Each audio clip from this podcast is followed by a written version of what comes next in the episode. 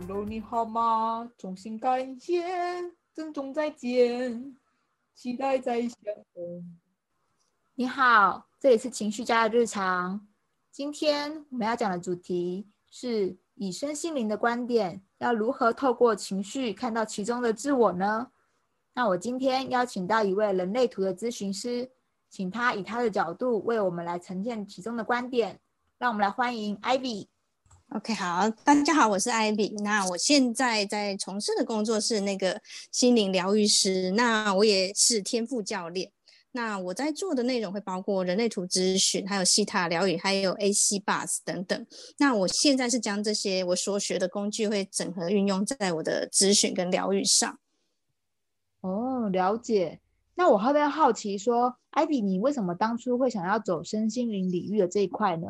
你的初衷是什么？OK，那其实我一开始我自己本来就是对这些心理学还有身心灵的领域是有兴趣的。那我平常就会去上网啊，搜寻一些资料，然后去看一些书。对，然后我自己也很喜欢研究这些东西。那当初我在职场工作上的时候，是我遇到就是哎，我不停的就是换工作这件事情。那在换工作的过程当中，其实我一直觉得这个都不是我想要的。那即便我后来回到我原本擅长的，就是设计这件事情，然后我也去做了网页设计，可是我仍然觉得这个不是我真正有热情的事情。对，那因为可能就是觉得它就是我的一份工作、一份技能这件事。那我在这样的过程里面，我觉总觉得内在有一种失落感。那我找不到我自己到底做这件事情的意义跟价值。嗯，对。然后后来是因为我觉得一个因缘聚会的。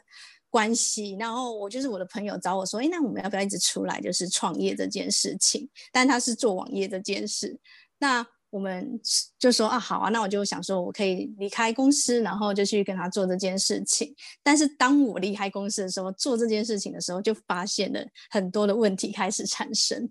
嗯，去找那到底什么是适合我的，然后我也可能试着去结案。对，然后可是，在结案的过程里面，就不断的发生问题，然后明明谈好的，然后最后都会不见了，或是结束了这样子。对，然后就想说啊，非常的感觉到非常挫败感。但是我有一种，就是我觉得我不想要再回到原本的公司，因为我就觉得我不适合公司。对，然后我，嗯，我就这样持续了大概有八个月的时间。对，然后我只接了一份大概一个简单的这个网页设计。对，然后之后就再也没有。那很妙的时候，我就在经历这段时间的时候，刚好有一个朋友，对，然后就问我说：“哎，那你想不想去听一个财务课程？”那我想说：“嗯，好啊，那就是听看看好了。”就是想说，已经八个月了，总要了解一下，就是关于自己财务的这方面。然后我就听了之后，我觉得非常神奇的事情就发生了。虽然他讲的是财务，可是他在最后的时候，他讲到就是每个人要找到自己的天赋才能，对，这就是你最大的资产之一。然后那时候他非常的认同人类图，可是那时候我也没有打算，就哎，那就是跟他聊聊这件事情。但就创造了一个机会，就是我朋友是学画画的，然后他就去帮他们画一个陪伴的主题。然后在画画的过程当中，我就有机会跟这个教练聊天。然后聊的时候，他就跟我说：“哎，那你要不要来帮我做一下人类图的分析？”OK，那我就说好。那于是我们就约了一个时间点，我帮他做欧卡跟人类图。对，然后做完之后，他就说：“哦，我觉，就是他觉得我分析的很好，他觉得他想要邀请我，就是当天赋教练。然后他把他的学员，就是对天赋有兴趣的人，他就开始转介给我。这是我一开始做身心灵，对，就是从这件事情开始做。哦，了解。我觉得最有趣的是，因为嗯，我在这个过程里面认识了大概一百四十个人，然后就哎觉得说，嗯，这些人。就觉得很有趣，我就觉得说，哦，我有在做水洗的过程，也学习到了很多的东西。就是在这个过程中，你有观察到人们普遍有什么样的情绪，就是带着什么样的情绪来找你呢？觉得在人类图里面，大部分的人都是对于他自己的天赋是比较迷惘、比较不清楚的，对，所以他们来的时候是想要更认识他们自己。那我在这个过程里面，就是在帮他们咨询的过程里面，其实我也了解到，就是人对自己的迷惘，对，然后找不到方向的时候，非常寻需要寻求一个，就是别人告诉他。但因为我在做完人类图之后的这些过程里面，其实我发现一件事，就是当这个人卡住的时候，即使我跟他讲解人类图这件事情，他仍然会觉得说没有办法跨越他现在的困境。比如说他现在就是没有钱，或是他现在就是没有办法离开这个公司去做他喜欢做的事情。那大部分人就会卡在这里，他就无法往前。那你这是为什么？后来我会学习关于另外一种方式，就是西塔疗愈来结合。对，那就是他，比如说他现在遇到困境，那可能在困境的过程中里面，我就可以帮他找出解决问题的方式，然后帮助他可以协助他跨越这个过程。嗯，了解。那如果是以人类图咨询师的角度啊，就是从你的角度出发的话，你会怎么看待情绪的这件事情？嗯，人类图的角度来说，因为人类图里面有。情绪中心，那我不知道你有没有听过情绪中心？嗯，有。对对，OK，它有分有颜色跟空白的情绪中心，那其实就是各占一半。那有颜色的人，其实他，我都形容他很像湖面的水，他永远不可能完全平静，多少他都有一点点涟漪。但他们也很习惯在这个情绪里面有一些起伏。那他们的呈现会是什么？就是他们心情好的时候，这个情绪带给他们是一个非常温暖的能量。对，那我们会感受到他非常的贴心。可是他们心情不好的时候，就会来到另一端，对，会有很大的负面情绪。那在他们情绪的当下时候，其实他们是很容易就是会看不到真相的。那另外一个就是空白情绪的人，他会反映着别人的情绪，然后并且放大两倍。那也因为这样，他们会害怕情绪这件事情，对他们会去逃避真相。原本想要说的，他们就会不想说，因为他已经嗅到了那个情绪了。真的，身为一个情绪中心空白的人，我非常容易受到别人的情绪，因为我也是情绪中心空白的人，所以我非常了解情绪。咨询过程中，你会被人们所影响吗？你又怎么处理这件事情？哦，我的经验里面其实很有趣，是因为我在学习这个过程里面，或在我做疗愈的过程里面，其实我是打开了我的很多的五感。所以，我其实是可以感受到别人的情绪的。当加上我情绪中心空白，我可以更放大两倍这件事情。那我觉得我一开始在做的时候很有趣，是因为我发现，就是这个人如果是压抑情绪的，我会开始拉肚子或肚子痛。是，对，对。然后我就知道，等一下这个人一定是非常有情绪的，即便他表面不说，但是他情绪可能都就是藏在底下的。嗯嗯，对，那反而会表达出来，你比较不会有感觉到这样的东西。可是他如果是压住的时候，我会非常感觉非常的明显。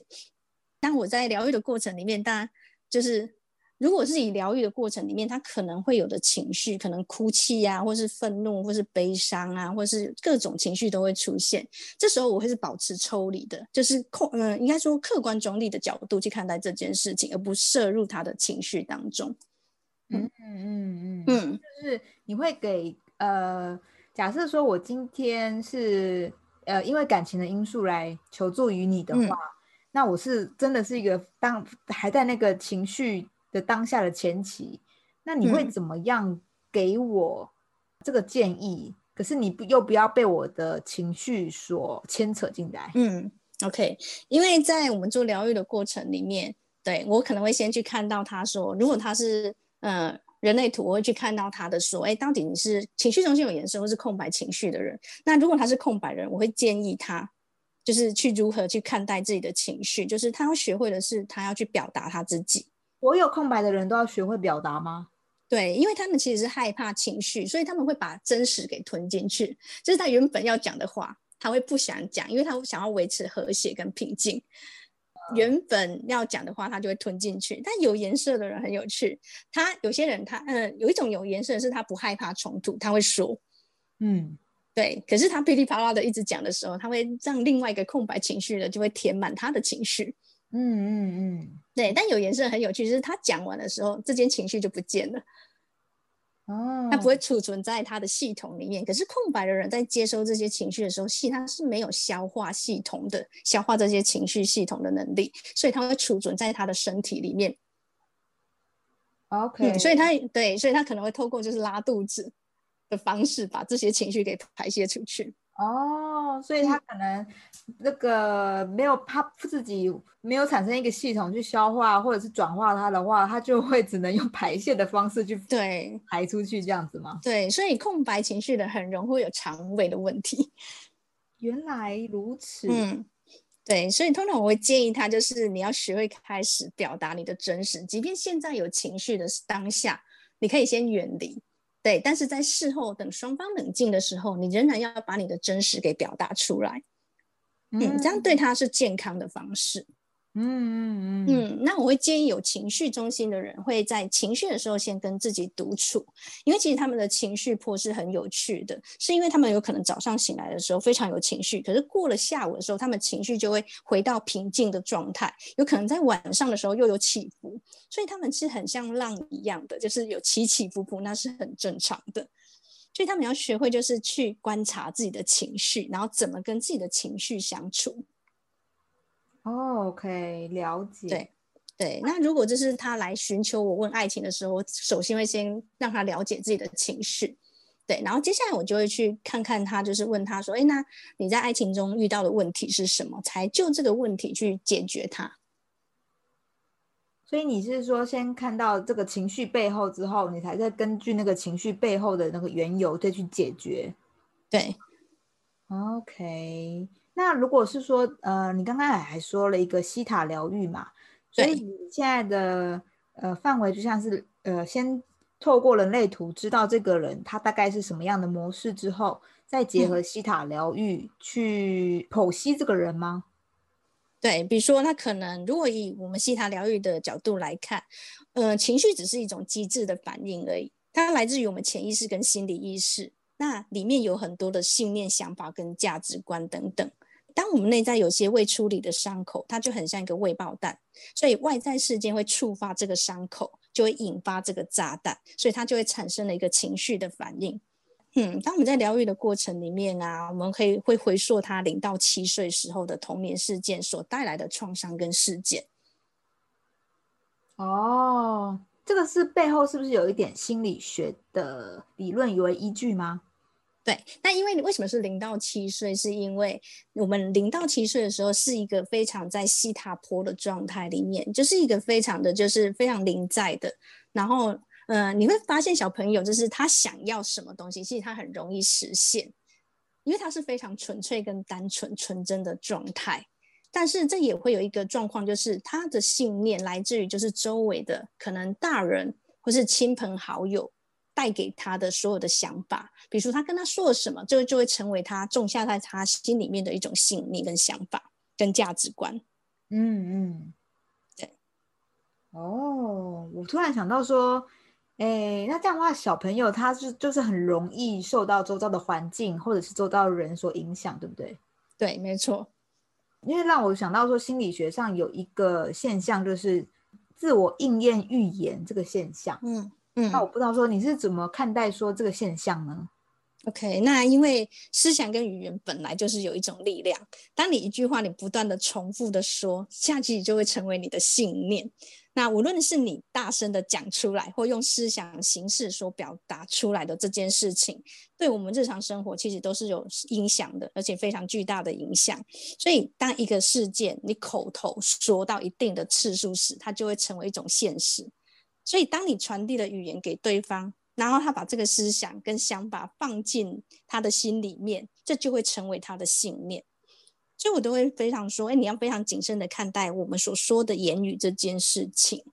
那其实我在我咨询的个案当中啊，有些人会因为小时候算命师，嗯，或长辈跟他说了什么话，然后他就会深信不疑，嗯，然后就会变成他的信念。对，就好像被人说你一定要努力赚钱呐，你不努力赚不到钱。对，然后算命师可能跟他讲说，哇，你你你就是家里面最不会成功的那一个。OK，这个他会记在心里面，很可怕哎。这样我很我很讨厌这样子的算命的人，因为我就觉得说，凭什么你都可以把人家的命运算的准准准的？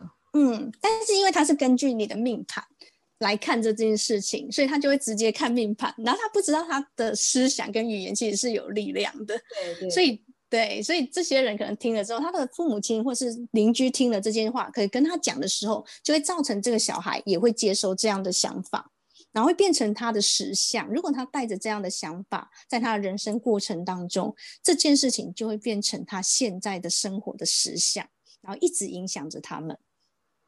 哇，那如果说那个人在，就是他被给予算命的建议的话，但是他如果当下有觉察，他不接受，不不那么完全接受说人家给的建议的话，是不是就可以不会活在别人口中的那个实相？嗯，对，但。人是很有趣的。当你讲正面的言语的时候，他们会忽略；可是当你讲一个负面的东西的时候，他们会牢记在心里面。对啊，因为那个心理学就是人对那个恐惧跟危险的东西会特别介意。所以你是其实就像你讲的，其实要非常的觉察别人带了什么东西给我们，而我们可以选择这是不是我可我要接收的。嗯嗯嗯，对，没有错。嗯，那那个觉察要怎么去抓到一个平衡点？就是说。哎，我要怎么确定说要不要相信，选择相信这件事情？OK，如果别人带给你的是一个会带来恐惧，OK，这个件事情你可以选择拒绝接受。哦，就是如果他一直带来说恐吓啊、恐惧你的话，也许你就要提高警觉，说，哎，这个人会不会是在唤起我的恐惧，好让我去相信他这件事情？没有错，因为他就是会，呃，引发你内在的相同的创伤。哦，那所所以你以你的角度的话，一个好的身心灵咨询者，他到底应该要用什么样的角度去给对方咨询的建议呢？OK，那我们会建议说，其实我们只是一个客观中立的角色，而我们要做的是引导，而不是告诉他答案。因为你告诉他答案的时候，你等于限制他人生的很多种可能性。因为很多人都会习惯说：“那你可以告诉我一个答案吗？那我会不会跟这个人在一起？他会不会跟我复合？”我都跟他说：“如果告诉你这件事情是不可能或是可能，那你就会被我置入一个想法跟信念。”嗯嗯嗯嗯。所以那老实说，譬如说，哎，你大概假设说，你看到有一个人，他大概几年之，他可能现在不顺。他未来之后会顺，那你会怎么去引导说让他呃不要现在这么难过？OK，你也在西塔疗愈里面，它着重的是改变信念这件事。当你改变了信念，你的未来就会改变。那你看见的未来是不一定的，它不是一个现实。对，你在当下改变的时候，改变了你的信念，你的未来就会改变。所以你不用执着于所看到的未来这件事。不用执着于所看到的未来的这件事。对，因为有时候他们会来解读说：“哎，那我想要看见我的未来。”OK，但我们可以帮他看见他的未来没有问题。但是我们告诉他，这不是你的终点，也不是目的地。对他只是告诉你，如果你继续继续按照这样的方式前进的时候，有可能会发生这件事情。但如果你在此时你觉得这是不是我想要的未来，但你去改变你的信念，你的未来就改变了。哦。那我想说，那个改变呢，是改变自己的情绪吗？OK，情绪其实它只是一个引爆点。为什么是要透有情绪？因为我们情绪是最明显可以看到的东西。嗯，对。但是透有情绪，假设他今天非常的怨恨，OK，那我会去理解他为什么怨恨这件事情。那通常的怨恨会来自不是现在这个当下所发生的事情，而是这个。嗯，这个事件所引发出来你的信念跟想法，对，所以你要找到这个信念之后，找到曾经他在原生家庭或是小时候有同样的第一次感受到这样的信念，然后去解决这件事情，疗愈这件事情。所以当他接下来人生在碰触到同样的东西的时候，他就不会被引起情绪。OK，就是那个信念可能是埋藏在情绪。在下面再深层一点的东西，对，我们是透过西塔疗愈的方式去，呃，再找到下面那个更深的缘由，然后再改变它。对，所以有时候我会觉得情绪是一件很棒的事，你要怎么看待它？如果你觉得他是一个很棒的朋友，OK，那你觉得他可以帮助你的，就是透由情绪去看见你未被疗愈的伤口。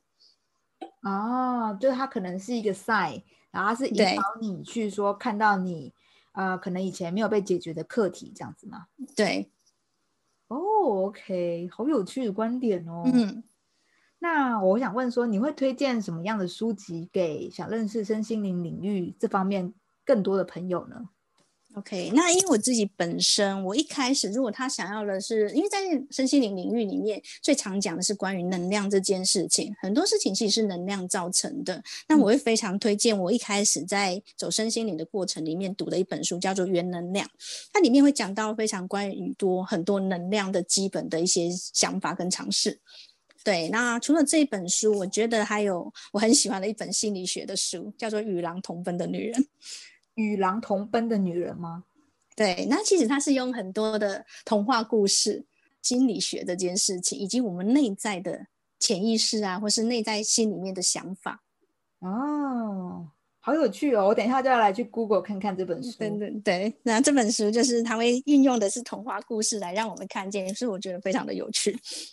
它是用绘本的讲故事的方式吗？嗯，它不是绘本，它非常厚一本。对，可是它里面就是每一则童话故事。哦，它可是是不是用童话故事的原型去讲？对对，然后他讲完之后，他会分析这个童话故事里面它所带来的，造成我们内在所我们要看见的东西是什么。嗯，好。那如果大家想了解更多关于你的话，可以哪里找到你呢？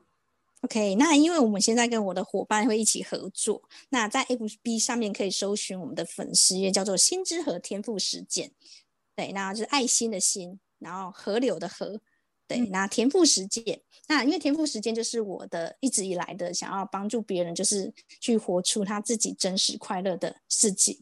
对，然后走在他自己的天赋上，所以就叫心之河天赋实践。好的，今天非常谢谢你。不会，感谢。